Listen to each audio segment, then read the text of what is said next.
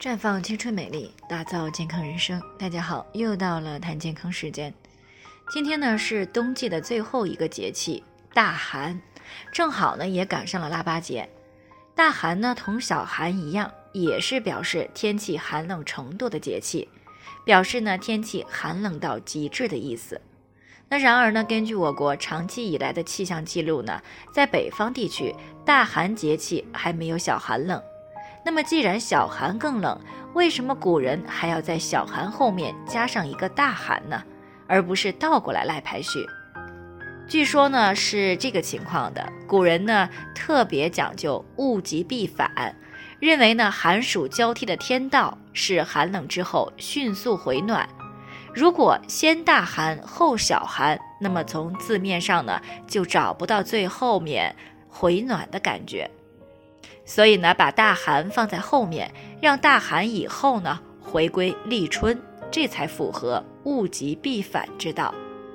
当然呢还有一种说法，是因为冬季最后的这个节气与夏季最后的节气大暑相对应，所以呢才称之为大寒。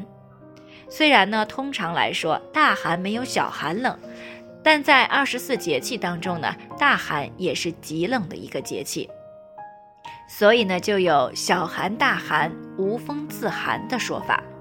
因此呢，大寒这个节气还是以防寒为养生重点，而这个腊八节喝腊八粥呢，也是民间其中一种养胃补气、防寒的方法。那在我国呢，喝腊八粥的历史呢，可以说是已经有一千多年了。从先秦起，腊八节都是用来祭祀祖先和神灵，祈求丰收和吉祥的。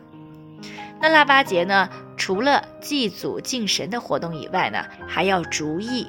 这项活动呢，来源于古代的诺，这是古代一种驱鬼避疫的仪式。而史前时代的医疗方法之一呢，就是驱鬼治疗。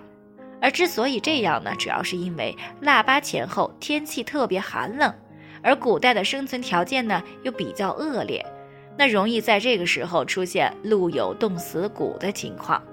所以呢，希望通过祭祀和喝热粥的方法来降低这种死亡。因此呢，在古代每逢腊八的这一天呢，不论是朝廷。官府、寺庙还是黎民百姓家里呢，都要做腊八粥祭祀祖先，同时呢，阖家团聚在一起食用。也就是说，腊八节喝腊八粥，最终的目的是通过喝各种谷物熬制的热粥，来达到养身御寒的目的。那么，腊八粥为什么可以起到御寒的目的呢？我们先来看看传统腊八粥的选材。糯米、小米、红豆、莲子、花生米、红枣、板栗、芝麻、核桃仁儿、杏仁儿、瓜子仁儿、葡萄干儿、桂圆、桂花、糖等。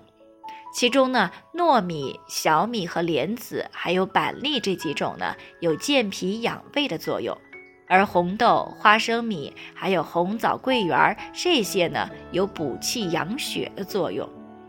而芝麻、核桃仁儿、瓜子仁儿，还有葡萄干这些可以养肝益肾。那从中医的性味归经来看呢，这款传统的腊八粥配方呢，是可以同时养护我们五脏，并且呢提高抗寒抗病能力的。所以呢，当大寒遇上腊八粥，那么就来一碗腊八粥暖暖身吧。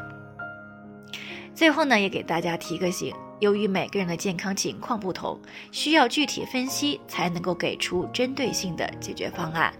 那如果你也有健康方面的问题想要咨询呢，可以关注我们的微信公众号“普康好女人”，普黄浦江的普康健康的康。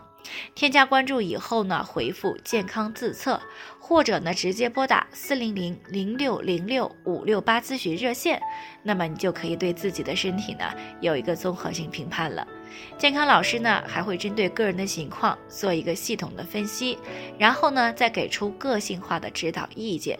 这个机会呢还是蛮好的，希望大家能够珍惜。今天的分享呢就先到这里，我们明天再见。